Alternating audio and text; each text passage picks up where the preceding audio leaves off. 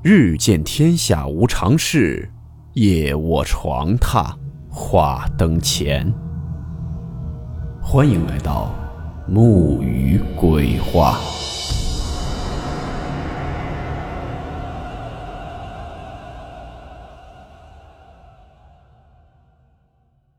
大家好，我是木鱼。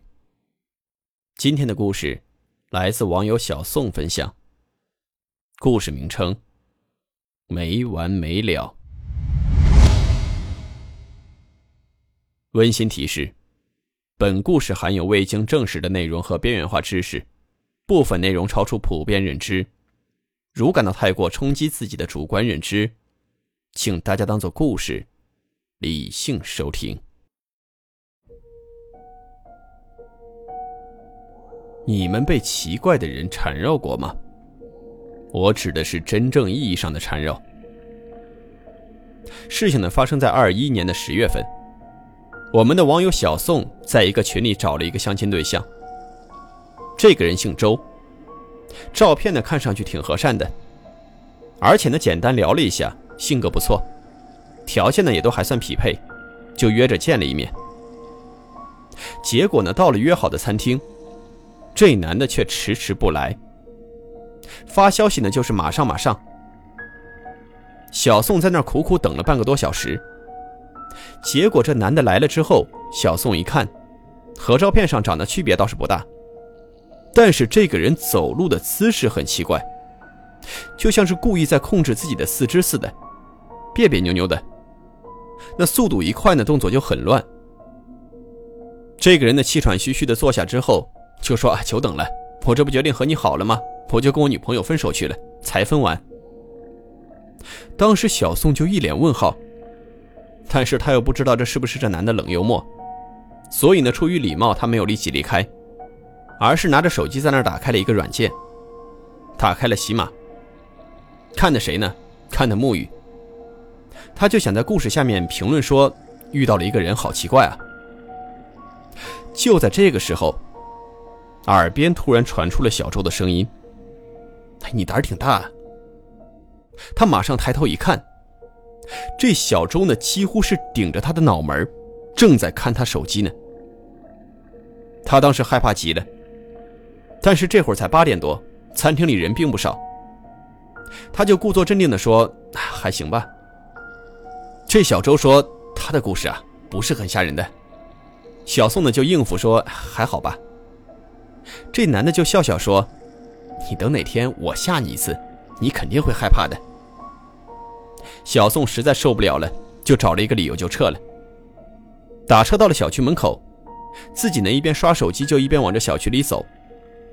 他家是位于这小区的中段，是租的房子。等到了这单元门的时候呢，才发现自己这晚上饭还没吃呢，就找超市买桶面去了。等他拎着桶面回到这单元的时候。电梯门一开，这小周就打从里面“嗷”的一声就蹦出来了。他这一下把小宋直接吓得瘫倒在地，这耳朵呢就撞在了楼道的管道上，耳钉就把耳朵后给刮破了。这小周呢没有来扶他，反而捧腹大笑，一直在原地蹦。他穿的鞋呢特别的薄，就在这楼道里蹦的咕咚咕咚的一直响，并且说什么呢？啊，说吓到你了吧？小宋这会儿就把手里的东西拽到小周身上了，但是这小周的表情一下子就变得阴狠起来了。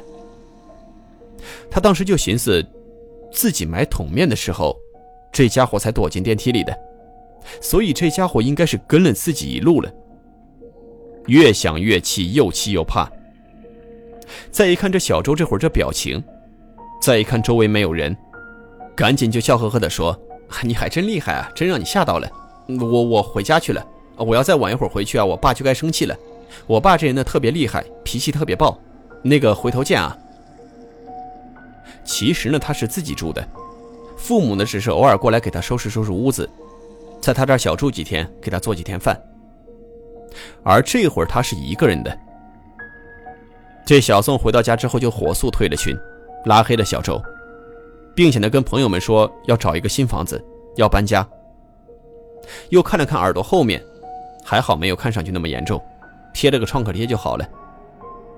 洗了把脸就躺下准备休息。正当他迷迷糊糊要睡着的时候，就听见客厅咚咚咚的有人蹦着。他这就起身打开了卧室门，结果看见这窗户跟前站着一个人影，穿的是父亲平时穿的这个睡衣，正在那儿蹦呢。因为这个小宋的父亲有结石，有的时候也好蹦一蹦，但是今天没有告诉他要过来啊。他就揉着眼睛说。说爸，你怎么来了？结果那人一转身，是小周。他就说：“你说你爸在家，结果你爸不在家，我怕你害怕，就上来了。”他当时都懵了，就崩溃的大喊：“让小周滚！”这个时候呢，小周就不紧不慢的走了过来，用食指点在了小宋的眉心，就跟他说：“你放心，咱俩没完没了。”说完，小宋就啥也不知道了。打从这儿起，小宋就添一毛病，他老是觉得有一根手指在指着自己的眉心。他心烦意乱，而且经常生病，并且发现自己的梦和现实是平行的。打比方说，他在梦里切菜把手伤了，转天这手肯定会伤。伤的原因呢，倒不一定是切菜，也可能是被门夹之类的。但是位置必定是一个位置。在这梦里面呢，他又和小周结了婚，还怀了孕。怀孕那段日子呢，现实中他每天肚子都胀气。后来家长就领着东的、西的、实的、虚的、黑的、白的、天上的、地下的、水里的，能问的都问了，能打听的也都打听了，但是没用。大家都说你这个就是心理作用。后来呢，就告诉他说你写字帖，静静心。写的时候呢，你平心静气。那么当时他也是认认真真的写了，写完了之后一转身，原本工整的这个字帖，就变成什么了？变成了狂草，上面全是污言秽语。慢慢的，这家里人也开始怀疑了，说他这个该看的也都看了是吧？能不能是精神上出问题了呢？那其实想想也是，这小周，你说他到底是个啥吧？他能跟着你一路不被发现，行，那你能进电梯也行。那人家回家了，你能没钥匙？你咋进的人家呢？这玩意儿不合理呀。所以呢，就怀疑说是不是这个小宋有点被迫害、这个妄想症之类的呢？身边就有人建议了，说你也别冤枉孩子啊，你也别全信孩子的，是吧？你们找找那个小周，看看到底是个啥样的人，这事儿才能解决。你要不你光听他说。他要是胡思乱想想出来的呢？因为当时的特殊原因呢，出行很不方便，就这么缓着缓着，就到了二二年的九月份，在父母的陪同下呢，又联系到了那个群主，在群主的帮助下找到了这个小周。找到之前的群主还跟他们说，说人家这小周呢，通过朋友圈看，老是分享一个女的怀孕了，好像是他老婆，人家说不定都已经成家了，你们这个注意分寸啊。如果有啥事儿，别说是我告诉你的。就这么着，他们联系到了小周。这小周呢也挺够意思的，也和他们见面了。这个人走路确实有点奇怪。当时聊的时候就说，根本就没有尾随过这个小宋。说那天吃饭的时候呢，就是看他玩手机，就想找个话题。结果这小宋就很生气的走了。后面的事自己啥也不知道。他走路这样是因为从小身体的原因，而小宋跟我说，在那一刻他也觉得这个眉心的压迫感没有了，心里也平静了，就好像什么都放下了似的。那看来可能真的是自己心里面想的太多，出现了幻觉。但是呢，小宋说，我也不知道我自己怎么想的，我就又回头看了一眼小周。他这一回头，发现这小周在干什么呢？正在那儿原地的蹦，伸手指着小宋他们车的方向。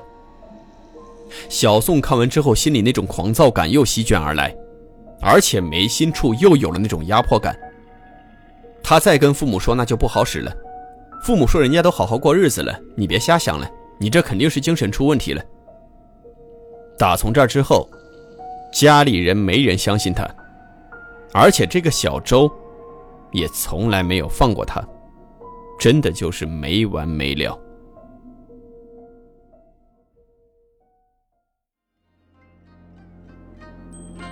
好了我们今天的故事到此结束。祝你好梦我们明晚见。明月光阴风吹柳是鬼觅